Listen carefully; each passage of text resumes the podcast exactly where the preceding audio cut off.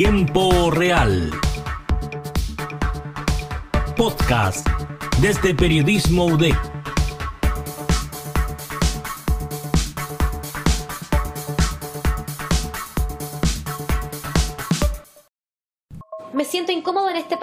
Con esa frase, el ex ministro de Hacienda, Hernán Vigi, anuncia su retiro de Chile, algo que solo sus más cercanos conocían, pero que lo ha hecho público en exclusiva a Revista Capital. En esta entrevista habla en extenso de las razones que motivaron su partida, critica el rumbo que ha tomado la actual administración y por primera vez detalla su versión sobre los polémicos casos en los que hoy está involucrado. SQM en su calidad de director de la empresa investigada por financiamiento ilegal de políticos y en Panama Papers por tener sociedades offshore. Tal como le indica el diario financiero, en 2016 esta era la noticia que removía a el mundo económico y financiero de nuestro país. Con Michelle Bachelet a la cabeza y al mando, Hernán Vichy decide aislarse, retirarse de nuestro país y retirar también todos sus intereses financieros para irse a la localidad de Zurich, donde él tiene su segunda nacionalidad suiza. Cuando las instituciones se debilitan, el poder político tiende a reinar más allá de sus límites, muchas veces en contra de criterios mínimos de sentido común. Por ejemplo, las nuevas interpretaciones administrativas como la del Servicio de Impuestos Internos, estableciendo implicancias penales e incluso aplicándolas retroactivamente. O sea, Vigila tiene miedo a que si te llevaste impuestos, ahora vengan por ti. De este modo precisaba Nicolás Copano las palabras de Hernán Vichy en su programa Nicolás Temprano en Radio La Clave. Pues bueno, quien fuera el contrincante de Patricio Erwin por obtener la banda presidencial con el retorno a la democracia es nuevamente noticia en nuestro país. Con este titular presentado en Agenda Económica, programa de CNN Chile, damos la bienvenida a todos los audio escuchas y las audio escuchas de este nuevo capítulo de Podcast UDEC en tiempo real. Un economista reconocido que vuelve a estar en la polémica, esta vez por un requerimiento de la Fiscalía Nacional Económica en su contra. El organismo pidió al Tribunal de Defensa de la Libre Competencia que investigue el rol como director de Hernán en empresas competidoras, Consorcio Financiero, Banco de Chile y Falabella.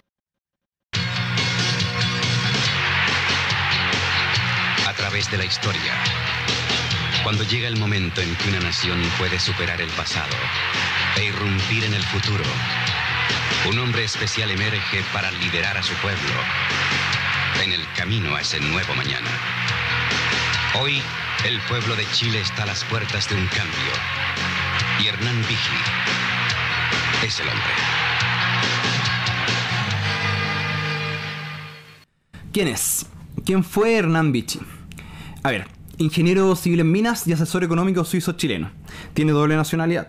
Se le recuerda en Chile por varias cosas. Primero, fue el ministro de Hacienda desde 1985 hasta el término de la dictadura militar liderada por Augusto Pinochet, en 1989, renunciando solamente para postular a ser candidato presidencial con la venia del dictador.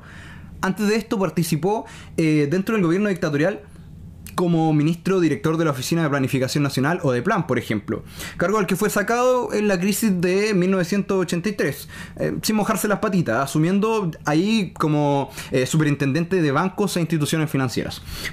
Sin duda es un personaje muy oscuro, aquí recién parte, eh, ya que no solo participó del saqueo de los grandes grupos económicos al Estado chileno, María Olivia Monkerberg recuerda en su bestseller el rol clave de Vichy en la privatización no solo de estas grandes empresas nacionales como la CAP, sino que también en la privatización de la salud, cuando fue subsecretario de salud desde 1981 a 1983.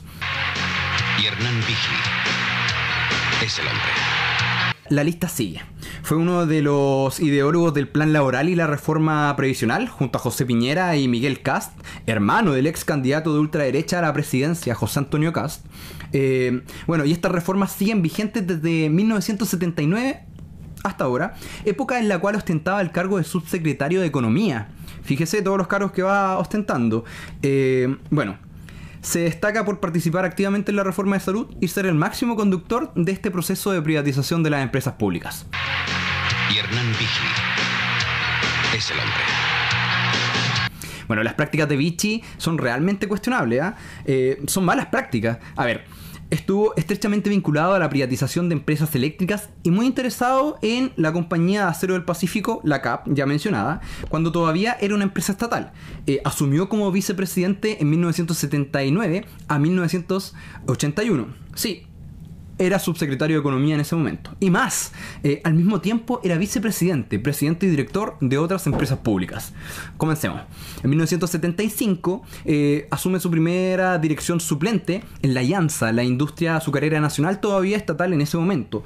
Eh, en 1978 integra el primer directorio provisional de la compañía de teléfonos después de la intervención desarrollada. Mejor en el libro, o sea, recomiendo leer ese libro de María Olivia Monkerberg.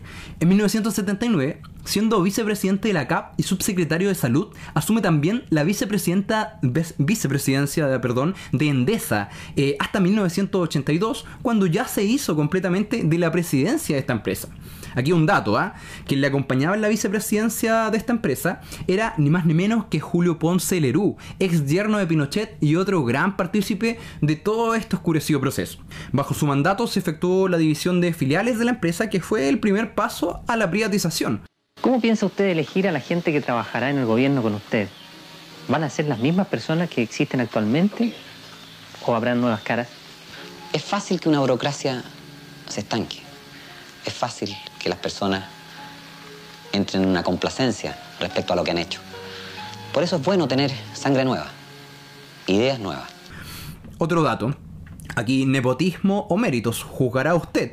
Richard y Marcos, sus hermanos, también ocuparon gerencias eh, de empresas privatizadas en los años de dictadura y posterior. Empresas como Chilquinta, eh, donde incluso uno sucedió al otro, Entel y Consorcio Nacional de Seguros. Bueno, también participaron después en otras grandes empresas privadas. Eh, nepotismo o méritos. Ahora, su trayectoria no terminó allí. Allí empezó recién. Vichy ha participado y participa de otras grandes empresas. Desde 1994 preside Luchetti del grupo Luxic, eh, miembro del directorio de Falabella y de la metalúrgica Madeco. Eh, ha sido presidente de PIS, el holding de previsión eh, y seguros, que lo sigue vinculando a otro importante del proceso como fue Juan Hurtado Vicuña. Desde el 2000 es vicepresidente de Sokimich, otra gran empresa privatizada que cayó en manos de su ex colega, ex yerno del dictador, Julio Ponce Lerú. La lista termina con su participación en directorios de compañías como Cecina San Jorge, del rubro alimenticio, del conglomerado periodístico de su amigo Álvaro Sayé, Copesa, donde está la tercera, rubro de medios de comunicación, eh, donde también se ha desarrollado como columnista, por ejemplo, del Mercurio, e incluso participó del campo universitario, convirtiéndose en presidente del Consejo Directivo de la Universidad del Desarrollo, donde ejerció como docente. Bueno, eh, este reconocido eje intelectual del grupo Penta, donde se reúnen nombres como Joaquín Lavín, Ernesto Silva Bafalú y, eh, Cristian Larroulet, y, y claro, por supuesto los Carlos, Eugenio Lavín y Alberto Delano. Hace muchos años que Hernán Vigi es la persona que participa en más directorios en Chile. Antes eran más que ahora. Recordemos que dejó SQM luego del escándalo del financiamiento a la política. Y si bien el que una persona participe en distintas mesas no tiene nada de malo en sí, es razonable que al menos no sean competidoras. Esto porque al manejar información privilegiada e importante de todas, cabe de la duda también razonable de que pueda favorecer a una empresa sobre otra al tener datos sensibles de la competencia. Y en NAMBIGI sí participa en firmas que compiten por clientes. Por ejemplo, Banco de Chile ofrece créditos hipotecarios y financiamiento a empresas, lo mismo que Consorcio. Banco Falabella también ofrece créditos. Y si bien el grupo dijo que esa filial no comparte información con la matriz, Cuesta creer que a la mesa del holding principal hay información que no llegue de firmas que tienen lógica relación, por más que tengan una razón social distinta. Y Vigi es parte de ese holding principal. Por lo tanto, por más que hubiera justificación legal de que el ex ministro de Hacienda no cayó en el llamado interlocking, a vista de sentido común, él sí es director de empresas que compiten entre sí. Lo insólito es que a las propias firmas y a los accionistas que propusieron a Vigi como director, esto les haya parecido bien. Bueno, de esta forma partía el capítulo de Agenda Económica del 3 de enero, con Nicolás Paut presentando este conflicto que se había desarrollado entre Falabella, Consorcio Banco de Chile, y el que era uno de sus directores, Hernán Vichy, eh, este supuesto interlocking. Ahora escuchemos también a Francisco Agüero, quien es el director del Centro de Regulación y Competencia de la Facultad de Derecho de la Universidad de Chile, en una entrevista con Sebastián Aguirre, donde va precisando un poco de qué se trata esto de interlocking. Mira, el interlocking es una, una, práctica de básicamente poner directores en empresas que son competidoras o bien altos ejecutivos en ellas.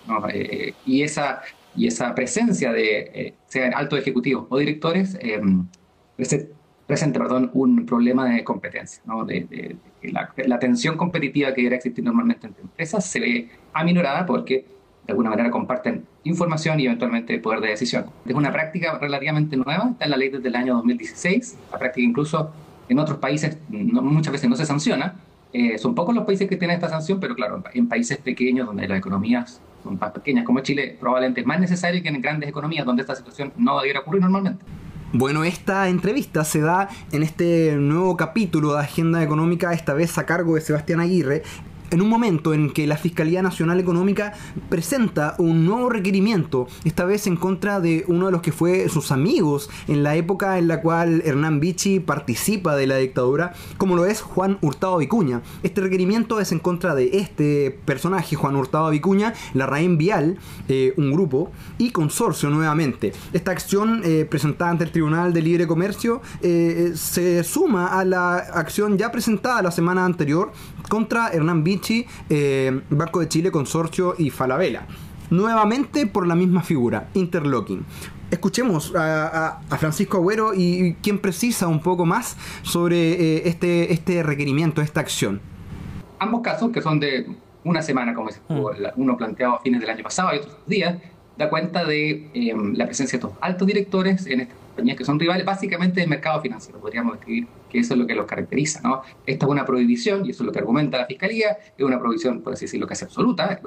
No hay que probar, por así decirlo, los efectos que haya tenido la presencia de estos directores en, en, ambas empresas, ¿no? o de altos ejecutivos. ¿no? Casi por, por, el hecho de existir la prohibición habría tenido un efecto en la competencia. Naturalmente es muy difícil eh, demostrar cuáles han sido los efectos de, haber tenido directores o presencia en, empresas que son rivales.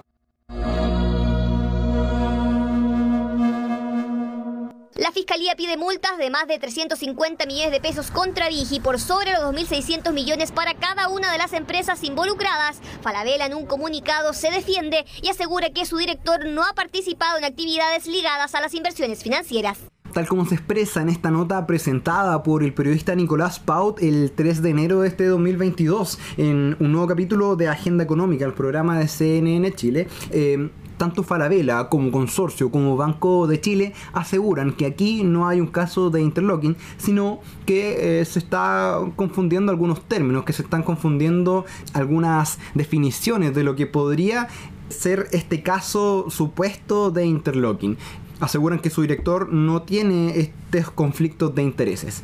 La polémica también ha escalado al Tribunal de Libre Competencia, donde algunos ministros y ministras podrían quedar fuera de este caso, ya que varios de estos ministros de este Tribunal de Defensa de la Libre Competencia han informado eh, ser ellos o algún pariente acreedores o deudores de Banco de Chile, mientras que también una ministra eh, aseguró que mantiene una relación de amistad con una directora del Banco Consorcio.